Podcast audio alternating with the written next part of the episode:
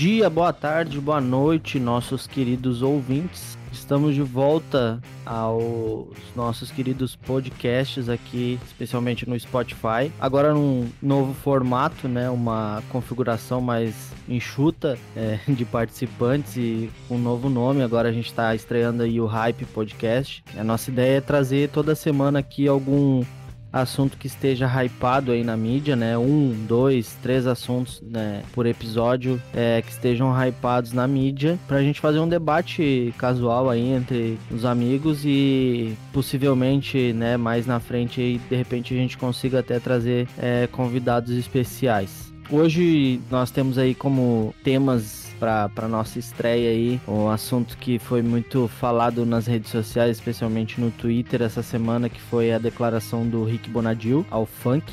E também a nomeação aí, a, a, a, primeiramente a exoneração do nosso ministro Pazuello, né, ministro da Saúde Pazuello, e a nomeação do nosso novo ministro da Saúde, senhor Queiroga, nosso quarto ministro da Saúde em meio a uma pandemia global aí. Então é isso, fiquem com o nosso podcast, a nossa conversa aí casual e sigam a gente aí nas redes sociais. É, em breve também estamos aí com o projeto de fazer a gravação do podcast em live na Twitch. Já estamos em processo de criação da conta, então tenham, aproveitem as informações aí. Quem quiser nos seguir e acompanhar, é, vai ser de grande valia para nós. Fechou? Partiu!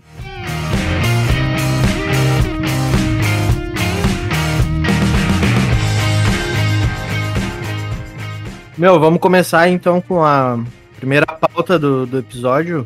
Primeiramente vamos. vamos se apresentar. né? Primeiramente vamos se apresentar de novo, né? A volta dos que não foram. A, a volta, volta, dos que, que não foram, foram os, os, integrantes, alguns integrantes do Illumicast. Tá aí no Spotify.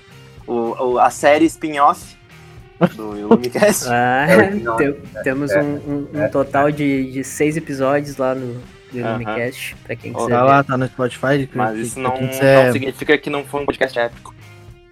É, não, exatamente, exatamente. Marcou, marcou uma época, né? É, marcou, uma época. marcou um mês. ah, todo mundo viu quando, quando que deu errado quando o pessoal do, tentou fazer é, novos filmes para Star Wars, né, cara? Deu errado. Então, assim, a gente é. tá nesse. E foi só o sumo da laranja. Tá é dizendo bom. que o, o Hype Podcast vai ser um lixo? Claro. ele pode, ele não, pode, ele pode fazer jus ao nome, isso. né, cara? O perigo é ele fazer jus ao nome, né? Isso é só o hype não, mesmo. Eu, eu não assisti, mas esse, esse aqui vai ser o Mandalorian do Illumicast. Vai salvar, vai salvar o, o nome do Illumicast. Beleza. Eu é, também não assisti, mas eu sei que salvou a. É. Ah, salvou, salvou, salvou eu, a Disney. Eu, eu assisti três Star Wars, não entendi nada e larguei de mão, mas, mas eu. Não, mas é assim, né? É isso? Ah, então tá, então tá tudo certo. É, tu tá no caminho. Ai, ai. Tá, vamos lá. Temos aí presentes DJ Juliano Bueno. Presente, tamo aí. DJ Juliano Bueno, arroba Juliano Bebê no Twitter. É isso aí. Vamos Matheus. E aí, galera, tamo de volta aqui. Arroba TT94 no Twitter. Aê! Eu mudei, agora não é mais. Boa, não, mas caralho. Do, do não, não, Instagram não, integrante. Instagram continua aquela tripa. É. Vai, lança, lança do Instagram aí. É. Mateus. lembra. de melo.3, eu acho. E o, o nosso, nosso outro representante jurídico aí também, doutor Doutor Gatinho. Tá, mas o, o, o, o, Neto não se apresentou, cara. É, vai. Ah, bom, então tá, tô aqui, né? Saí, saí do Lumicast pra cá, porque quem paga mais leva. quem paga mais vale? É, isso mesmo. O Grêmio até sondou o Neto, mas daí o Romildo se assustou com os valores. Aham. Uhum. É. E o último, eu aqui, com a boca cheia de sushi. Coisa boa. Arroba hein? não eras no Twitter, arroba Necoeras no Instagram. Hum. Vamos lá para a primeira pauta do dia. Tá, vamos lá, vamos começar aí falando do senhor Rick Bonadil. Rick Bonadinho. Cara que abalou as estruturas da, do, da do música brasileira na última semana. com uma declaração terraplanista sobre a música. Comecem aí. Matheus, tu que é músico, o que tu achou disso Super, aí? super, um grande violonista agora, um grande guitarrista. Olha, o, isso aí que ele falou é o puro suco da, dessa galera elitista na- musicalmente falando, né? A Uhum. gente vê há anos esse ataque que tem a qualquer ritmo que se destaque um pouquinho e não seja aquela raiz que eles, que eles imaginam, assim. Os caras querem que a gente continue escutando Jota Quest, Skank, assim, como se fosse a maior novidade do mundo, mas um artista novo que chega, ah, tu não pode escutar ah, porque o ritmo é diferente, porque o ritmo é repetitivo. Mas se for pegar esses caras a fundo, o ritmo desses caras também é repetitivo. Né? O Rick Bonadil falar do funk, inclusive, é um tanto contraditório, né? Considerando que ele foi o, o produtor do Mamonas Assassinas, né? Foi o cara que lançou eles. Que eu me lembro, lançou o o Tarde a Rigor também, foi uma banda que que foi produzida por eles, né? Inclusive o Traje a Rigor a gente pode ver como é que tá hoje, né? Como o Roger tá, que é completamente doente da cabeça. E aí a gente vê, tipo, esse atraso que ele demonstrou, assim, é o que muitos produtores dessa safra antiga, e não só produtores, né? Uma boa parte da população também tem essa ideia de que não pode surgir um ritmo novo, que, ah, porque o funk fala putaria, porque o pop é muito simples, né? Ou porque o rock atual não é um rock de verdade, né? É aquela coisa que sempre que vem um estilo novo, sempre vai ter pessoas que criticam num sentido de dizer que o antigo era melhor. Ah, vamos, Ah, vamos, vamos Discurso de abrir, bosta, né? vamos abrir aspas pro, pro tweet do, do Rick Bonadinho, então, pra, pra ter o entendimento do que que é. O que que ele falou? Já exportamos bossa nova, já exportamos samba rock, Jobim, Benjora, até Roberto Carlos. Mas o barulho que fazem por causa de 15 segundos de funk na apresentação da Cardi B me deixa com vergonha. Precisamos exportar música boa e não esse fica de quatro. É, é, é aquela coisa também de dizer que, ah, mas só no Brasil que a gente vê é, esse- essas coisas feias, né? Essas insinuações ao sexo, essas insinuações a coisas que não, não são aquele ideal conservador, digamos assim. Mas, cara, tu vai pegar o rap americano, tu vai pegar muita música, o, ro o próprio rock é um absurdo. Guns N' Roses, por exemplo, canta um monte de coisa ah, pesada, canta sobre drogas, canta sobre sexo, Metallica canta, canta sobre isso, ACDC canta sobre isso, mas tu não vai ver os caras falando, né, que é, que é ruim eles cantarem sobre isso, porque eles vão dizer, ah, porque o mas o ritmo deles é bom, porque eles são músicos de verdade, né. Um monte de gente faz, que, que faz música aqui no Brasil e que faz funk, por exemplo, também é, é um baita músico, e um músico às vezes melhor do que muitos caras que são considerados ah, por essa, digamos, essa elite, elite da música como grandes gênios. É, e essas bandas que tu citou, essas americanas que tu citou de rock, ah, inclusive são foram inspiração é, de algumas bandas que o Rick Bonadil produziu do começo ao fim, né, cara? Uhum. A, a- eu lembro muito bem, eu, eu quando eu trabalhava na locadora, a gente tinha ali ah, o DVD, tipo, nos bastidores da gravação do As Sete Chaves do, do NX0. Sim. E, e na- nos bastidores, ah, eles chamavam cada música, ah, tinha um trecho que mostrava assim a folhinha com o nome das músicas, né? As músicas elas não tinham nome ainda, e aí cada música ali no papel tinha o nome de uma música ou de uma banda americana, Uhum. que era ah, Uma banda americana. que era que era a inspiração daquela daquele som ali, tá ligado? Uhum. Ah, daí entra a questão da, da, da contradição do cara reclamar de falta de criatividade, de repetição. Um cara que construiu várias bandas ao longo dos anos em cima de outras bandas. E Tá coisa lá ligado? de fora, né? Pegando a base lá É. de fora. Sim, teve até uma treta forte. Acho que foi no. no... Ah, qual foi a música? Acho que. Razões e Emoções, talvez, do, do NX0. que a banda que era dona da, da, da linha de guitarra, de bateria, de Uhum. baixo, eles simplesmente pegaram todas as linhas e jogaram outra letra em cima, tá ligado? E aí, na época, eu lembro que o NX eh, falava, o, o, o Di Ferreiro falou na época que, ah, porque eles são nossos amigos e tal, não sei o quê. E aí, tipo, no outro dia os caras largaram um vídeo falando, a gente nem conhece esses bosta. ah, eles roubaram a nossa, a nossa música, então a gente vai processar eles, blá blá blá. E tipo, o Rick Bonadil já produzia eles, tá ligado? Aham. Então isso provavelmente não foi coisa da banda, foi coisa do produtor. E esse é um- Então, a contradição do, do, do, do cara, né? E assim, né, Henrique Bonadil aí, produtor de ET e Rodolfo também, né? É. Ruge, Bros. Ruge. Não- Sucesso. É, maior sucesso. Não que Ruge seja ruim, Bros também. Uhum. Cada um teve a sua fase, né? Mas. É, O mas próprio aí, Ruge tem essa questão das músicas copiadas também, né, cara? Da, da- da- das bases. O próprio Ragatanga lá não.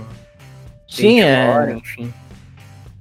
é. Como é que era o nome da música? Tem, tem no, no COD, tem essa musiquinha tocando no- nos carros agora. É, eu tô ligado, aham, que é um. Ah, Aham, sim, assim, sim. the hip, hip, the hip, É. the hip,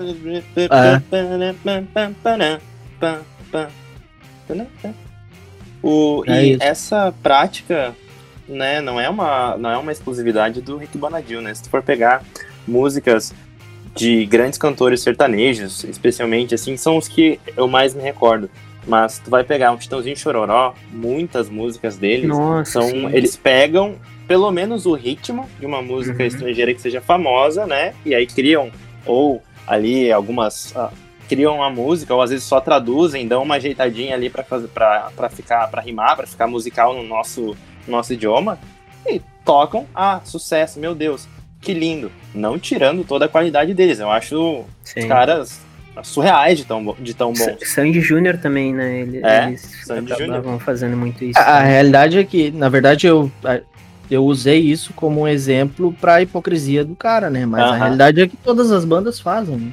É. Difícil Aqui uma banda Brasil, que, que não tenha uma influência. Quando eu, quando eu tocava, que a gente fez. Teve uma música só que a gente fez assim inteira.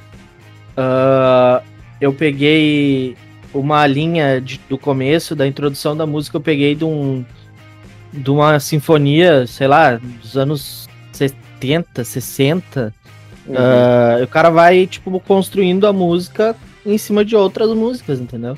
Sim, Só que a questão é a hipocrisia dele, tá ligado? Ah, eu, eu achei também, acho que é. Ele, ele constru... é, a- a história dele, basicamente, é construída em cima disso, em cima, né?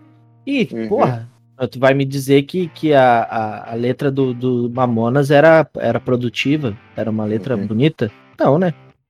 Mas aí Exatamente. quando alguém vai falar, so- quando tu fala sobre isso com alguém, eles vão dizer, ah, não, mas os Mamonas, pelo menos eles tinham uma noção de teoria musical, porque a sonoridade deles era boa. Tá, mas pra mim a sonoridade de funk, por exemplo, também é boa. Sonoridade do funk Meu, é a ruim. pro... Oi? Não, a sonor- sonoridade do funk é ruim? Por favor, né? Uhum. Não, né? Não, Se fosse ruim, não vendia, né? O funk é, o novo rock, né, mano? Se fosse Não ruim, só não não vendia. Como não seria replicado fora do Brasil, né? É. Uhum. Sim. Vamos lá. Não, é, eu tava pensando o seguinte, né, cara? É, O brasileiro não se sente representado pelo funk. Eu acho que se sente representado lá do norte, ou beleza. Uhum. Então o que ele tá querendo dizer é sobre a letra mesmo. Se é sobre a letra, é pura hipocrisia mesmo, mano, porque vamos. Convenhamos, né? A gente falou de Ruge aqui. Uhum. Ela, pô, bandinha massa pra época que, que, que rolou ali. Mas Uhum. convenhamos, né? Tinha a letra, né? Se é essa a discussão dele, não tinha nenhum mesmo música aí de funk hoje, de hoje em dia tenha mais. Uhum. É. É. Por hipocrisia do cara mesmo. Se ele tivesse daqui a pouco é, agenciando algum funkeiro que tivesse estourado aí, provavelmente ele faria outra coisa. Ah, com certeza. É porque Pois o é. ouro não tá, no, não tá na mão dele, né, cara? Exatamente. Exatamente, exatamente. Essa é a grande questão. É a mesma coisa se a gente for pra outras áreas, se a gente for pro cinema, a gente vai ver caras que vão criticar, ah, porque a Netflix não merece ganhar um Oscar de forma nenhuma, forma alguma, Porra! mesmo que tenha bons filmes. O, o... Né? Aí a Amazon, se tiver, se, lan- É a se eles produzirem. né, mano? É a Cara, é, o... Como é que é o nome do... do... É um O dos Nolan? maiores... Não, não, um Christopher dos... Nolan? não, não, um dos maiores cineastas é o Scorsese. Scorsese, velho. O discurso do cara, mano, é tipo Uhum. assim, o Bonadil falando da música, tá ligado? Uhum. E é bem por aí, velho. Entendeu? A indústria ela se moldou de uma outra maneira, ela começou a vender coisas diferentes e o cara não aceita aquilo ali, tá ligado? Ele não aceita Uhum. que o cinema não é mais feito da forma ah, que ele fazia lá nos anos 40, 50, 60, 70 Uhum. e mudou, mudou, a indústria se moldou a outra a outro formato e, e é realmente, cara, é o mesmo discurso. Muda, muda a- o ambiente, né, mas o discurso permanece, né? É. O pessoal não acompanhou, cara, e perderam o bonde, tá ligado? E aí Sim. agora a, a forma de tu correr atrás é minando o cara que se largou na frente. Uhum. É. Exatamente. Cara, É aquela tentativa de se manter naquele, naquela coisa de. Eu não gosto do termo, né? Dos termos raiz e Nutella, mas é aquela coisa de dizer assim: ah, não, eu sou o raiz. Eu sou o cara que, que eu detenho a coisa boa do negócio. Quem vem depois não é eu bom. acho, eu acho que um dia, até posso, posso estar errado, mas eu acho que o Bonagil até no, no passado ele era esse cara meio que esse trampolim, sabe? Aham. Tipo, pra, pra, pra banda, tipo, como a Fresno, o próprio NX0, ele era Ah, meio que ele esse, foi. É, ele era meio Ele que esse, esse caminho pros caras, mas chegava um tempo, é- essa é uma visão minha, né, que esses caras ficavam maiores que ele e, e ele, não, ele não conseguia mais deixar esse, tipo, essas bandas no, no controle dele, é, ele fazer aquele trabalho ali do jeito dele, o pessoal queria botar a sua marca, a sua coisa, Uhum. e acabava saindo. Isso aconte- aconteceu com a Fresno, Aconteceu com a Fresno, com a- com a NX. NX0. Ele, ele tá agora, eu acho que de, de, de nome grande, assim, que ele tem no cenário brasileiro, é o Vitor Clay, mas Vitor eu não Clay. sei. É, eu não sei ainda se, se eles estão juntos, mas eu acho que Então, então, eu acho que sim. estão ainda. Por causa que esse último álbum do Victor Clay foi produzido todo pelo, pelo Rick Bonadil. Na, Ah. Inclusive o nome do álbum é A Bolha. E pelo que eu saiba, quando eles gravaram o álbum, foi no novo estúdio do Rick Bonadil, que se chama A Bolha também. Bom, não à toa ele vive numa bolha, né? É, exatamente. Boa. o importante O- da piada é o time. Mas, cara, Cara, se tu for, se tu for pegar também aqui, ó. ah, isso que acontece, aconte, acontece e aconteceu com alguns artistas brasileiros, algumas bandas, foi a mesma coisa que aconteceu, por exemplo, com One Direction e o Simon Cowell. Ele criou a banda, né? A partir do X Factor, que eu me lembro. Criou a Uhum. banda, né? Estouraram, não sei o que. Aí saiu o Zen. Eles mantiveram a banda por mais um tempo. E aí deu todas as tretas que. Não vou entrar a fundo porque eu não, não sei muito bem, assim. Eu sei que deu um monte de treta contratual entre, entre eles, a gravadora e tal. E foi Eles vazando sa- um por um, né? Foi vazando um por um. Agora tá todo mundo com essa carreira bem estabelecida. E é incrível, Uhum. porque todos eles estão bem, né? Mas eles só conseguiram se soltar mesmo e começar a trabalhar da forma que eles queriam no momento que eles saíram da produção do, do Simon. E olha, eu gosto do Simon Cowell, eu acho ele um baita de um cara. Ele é um absurdo pra encontrar talento mesmo. Ele enxerga, a- enquanto tá todo mundo pensando, ah, fulano não é bom, ele consegue enxergar aquela faísquinha que ele sabe que vai fazer causar um incêndio, assim, na, no, na, no business, né, no show business, coisa assim. Mas o, essas situações, elas são bem comuns entre grandes produtores, né, e, e- e artistas. Sempre Como é falou, é o trampolim. O... Inclusive, falando sobre isso, ah, sobre o Rick Bonadil e sobre mais alguns, assim, a, a gente via isso quando tinha os programas de calouros aqui no, no Brasil, como Ídolos, ou qual é, qual é o seu talento, também teve, né? Ah, ama. fama, mas especialmente esses aí, porque os da Globo eu ainda acho que eram um pouco mais justos, digamos assim. Os, os coaches ali, eles não são, não eram críticos de coisas idiotas.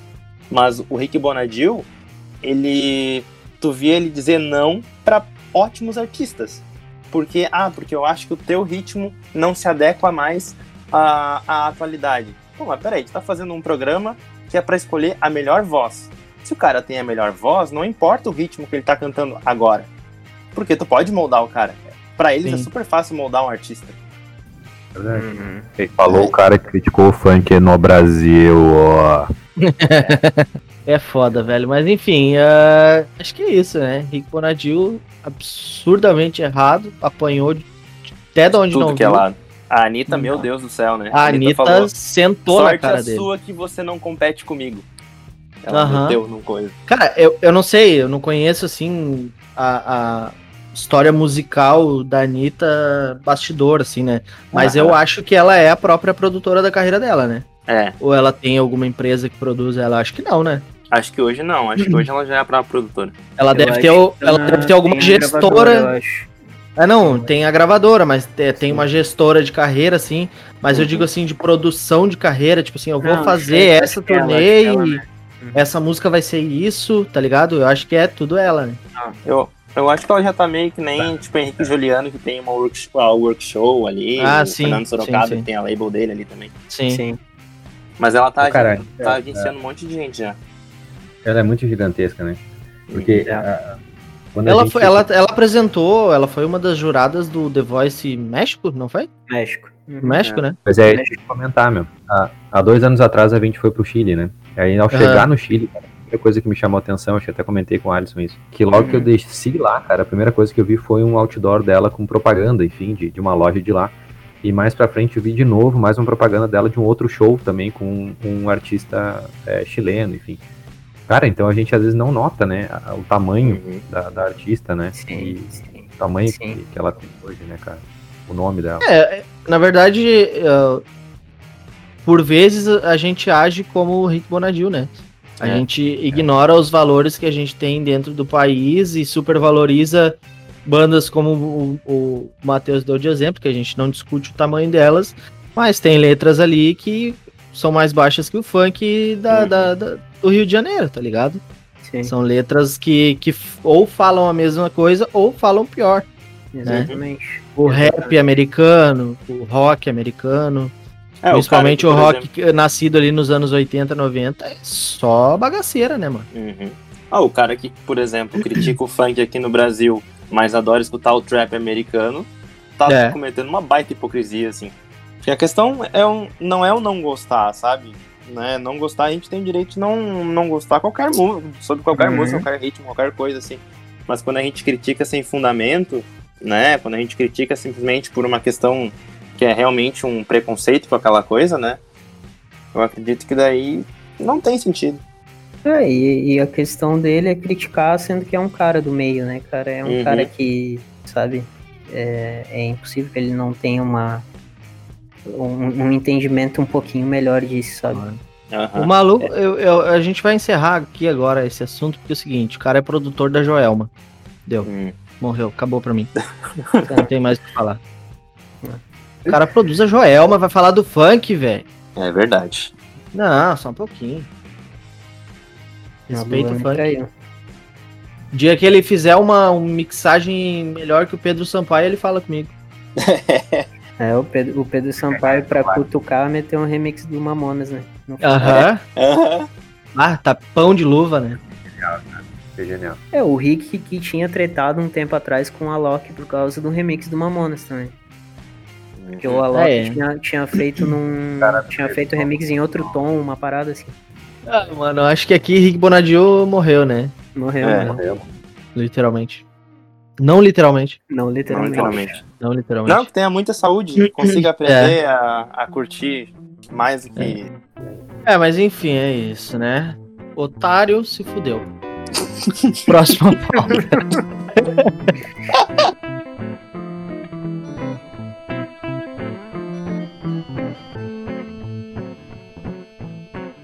Qual é a próxima pauta mesmo? Próxima pauta é o pauta Queirosga. Opa, Opa, é o que? É o que? Onde está Queirosga? É o, Queirosga. Queiroz. é o, Ah, é o cara, isso- Queiroga, isso- o nosso. É mais. Desculpa, eu acabei atravessando, cara, mas a questão da, do, do Ministério da Saúde no Brasil, ele tem que ser estudado, mano. Ele tem É. que ser estudado. Porque é, antes eu achava só que era falta de, de um planejamento, saca? Era falta de um norte, assim, e, e- e as coisas foram acontecendo. Mas agora eu vejo que não, principalmente depois da, da entrevista da doutora que acabou não assumindo o cargo, né? É, mas então, cara, aí depois que ela, ela não aceitou, ela foi, se eu não me engano, pro Globo News é, dar uma entrevista, né? ao Ela deu uma entrevista pra Sadi, né? Uhum. Exatamente, é isso aí. E aí ela falando, cara, entre muitas coisas interessantes que ela falou, inclusive o posicionamento dela é, muito parecido assim com boa parte dos médicos competentes do Brasil, é, ela falou assim, olha, na verdade eu não aceitei porque eu e, e ele não falou, não falou o presidente, né? Mas ela falou que ela e o governo é, não têm o mesmo entendimento sobre como tratar a pandemia. E aí começou a falar sobre é, é, medicação, é, kit de medicação, é, É, o kit Covid é o tratamento precoce. o tratamento precoce, exatamente. E ela falando que é muito mais importante discutir tratamento precoce, que já foi cientificamente provado que não funciona, né? Esses medicamentos não funcionam para essa finalidade. Ele ia discutir, é, enfim, com, com a dificuldade que está se tendo hoje nos, hospitais do Brasil e nos Uhum. postos de saúde para intubação né, de, de, de pacientes. Porque, é, não sei, talvez o Adson que tenha, é, Adson ou o Juliano que tem parentes na, na área da saúde podem dizer melhor que eu. Mas de fato, assim, ó, a gente sabe que em hospitais normalmente tem uma ou dois, um ou dois profissionais que são muito bons nisso, né? E eles acabam sendo direcionados para essa finalidade. É, e hoje, né, atualmente pela demanda, qualquer um dos, dos profissionais que não vai ter que fazer isso porque a demanda é muito grande. Então ela comentou algo no sentido, sentido assim, pelo menos no meu sentido, né, que a gente está tendo muito mais problema com esses procedimentos hoje do que com que de fato a gente precisa lidar com o kit de tratamento precoce ou não, saca? É, é, o Uhum. perigo, o risco é muito maior do que a gente está imaginando. Porque a gente já tá num ponto já de, de total descontrole da coisa, né, cara? Tá bem complicado. Aqui hoje em, em Chapecó, eles já anunciaram que eles estão eles estão abrindo o protocolo ali de, de escolher realmente para as novas vagas que forem abrindo na UTI, é de, de escolher quem tem mais probabilidade de sobreviver, né? Para dar continuidade no tratamento na, na UTI. Cara, é- aqui, aqui no, no Rio Grande do Sul a gente bateu hoje ah, um recorde absurdo, né? De 502 óbitos em 24 horas. né? Uhum. E essa questão da, da, da, né, da, da queda do Pozuelo e, e a nomeação agora de um médico, né, cara? O médico, ele é, ele é. Queiroga, ele é cardiologista, ele é presidente, se não me engano, da, da, da comissão de cardiologia, alguma coisa assim, não, não, não, não tem aqui a informação precisa agora, mas ele é presidente de uma parada muito foda da cardiologia no Brasil. Sim. E, cara, ele entrou com um discurso é, tão óbvio que, tipo assim, ah, eu acho que se o Joãozinho aqui assumisse como ministro, ele diria a mesma coisa, né? Ah, Ah, e, e justamente é o discurso que a gente precisava, né? É o discurso que a gente estava esperando de um líder que, né, tá no gerenciamento de uma crise desse tamanho, né? Ah, o mínimo, use máscara e lave as mãos. Foi, Sim. foi, foi o foco da- do discurso dele ah, na, na nomeação. né? é, agora a questão é ver quanto tempo ele aguenta, né? É. E. O Tite, o Tite, ele tem o recorde aí pra bater do Tite, que é Sim. 28 dias, né? Pois é. E torcer pra, pra, pra que realmente ele tenha. Na, na verdade, eu tava vendo alguns, algum, algumas manchetes hoje, algumas notícias de que ele tem um, uma- um alinhamento com, com o que pensa o governo sobre a questão de tratamento inicial, tal, de todas essas coisas. Então, né, a gente também fica com, com esse pé meio atrás, assim, mas aliviado porque pelo menos, digamos assim, tem um, um técnico, né? na, na parada. É, na é, esperança. a esperança é a única que morre, né? Já diria. Ah, É, e a dificuldade que a gente tem pra, pra, pra- é a dificuldade que a gente tem pra ter informações de dentro do governo, né? É impressionante. A gente só consegue ter esse tipo de informação quando alguém de lá sai ou quando Uhum. alguém foi convidado e teve coragem de falar a respeito, né? Exato, cara, exato. E aí a gente, né, acaba enxergando que, na verdade, é, as, as novas atitudes, as últimas atitudes que o presidente tomou, ah, não foram, né, ah, reais, né? Foi meio que uma parada figurativa ali pra dar uma acalmada nos ânimos, pra dar uma baixada na poeira da função do Lula ali, que era nosso Uhum. tema do, do, do podcast no fim, né? Sim. Deu, deu. O hype caiu. Mas enfim, teve toda a função ali do Lula, que foi o que gerou todo esse rebuliço no, no, no governo lá e, né, causou a queda de um ministro e a chegada de um ministro da, da área, fez o presidente da república botar uma máscara na cara, né, que é uma coisa inacreditável. A força política do Lula vai além do imaginável, né?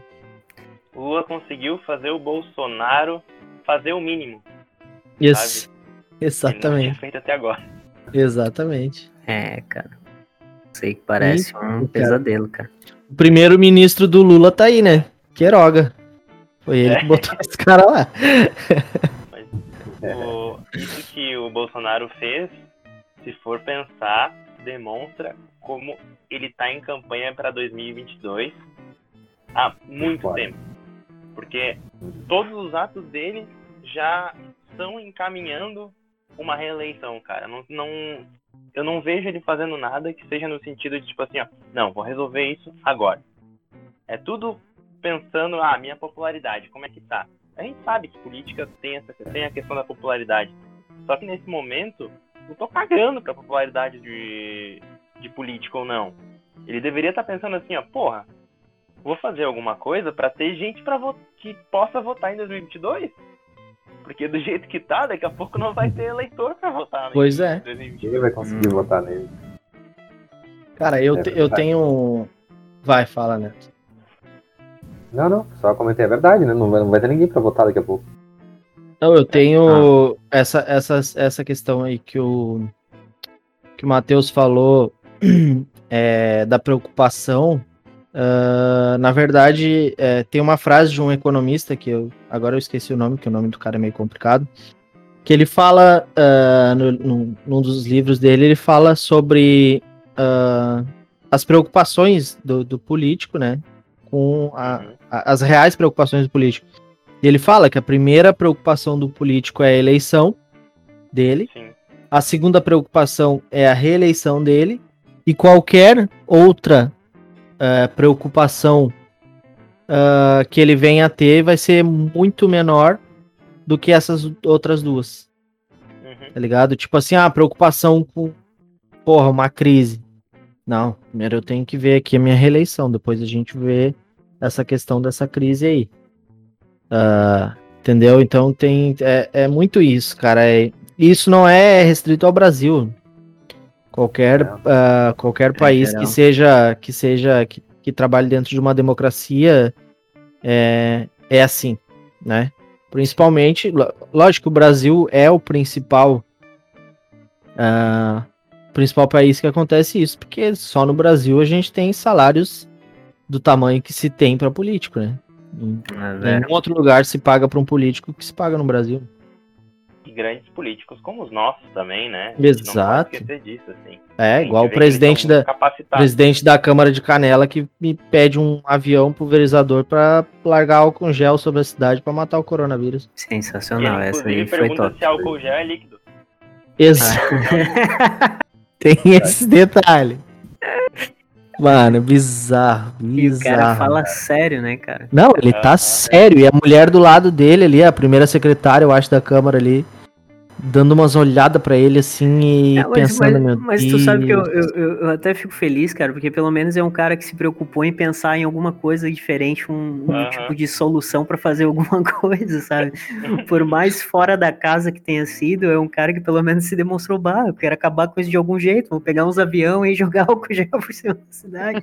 Olha, olhando por esse lado, olhando Né? por esse lado, eu concordo muito contigo, cara, porque tu olha algumas situações que têm acontecido em outros lugares no Brasil, que eventualmente aparecem no Twitter ali, tu vai pegar, Sim. por exemplo, o vereador que tá preocupado com a roupa da vereadora. Que tá Ah, sim. preocupado com o, o bottom que ela tá usando. Ele tá preocupado que o bottom que a vereadora tá usando é ideológico, mas ele, por exemplo, tá com uma máscara do Bolsonaro na cara. E aí tu vê que os caras não estão nem aí. É tipo assim, ó, primeiro o que eu penso tem que ser colocado na frente de um monte de vida sendo perdida, Sim. né? Porque. É. Imagina. É Tristeza. foda, velho. Eu só torço pra que o Queiroga aí não, não suma como o Queiroz sumiu, né? E Exatamente. faça um bom trabalho. É. Por falar nisso, o caso das rachadinhas tá ficando cada vez pior, né? Quem não Tá gosta, virando. né? Tá virando uma, uma pangeia. Daqui a pouco vai estar se movendo, vai dar terremoto. Pois é, gurizes. Ah, era isso? Que era isso, né? Pra começar. Neto. Neto, alguma, alguma piada pra finalizar? Eu não sei contar piada.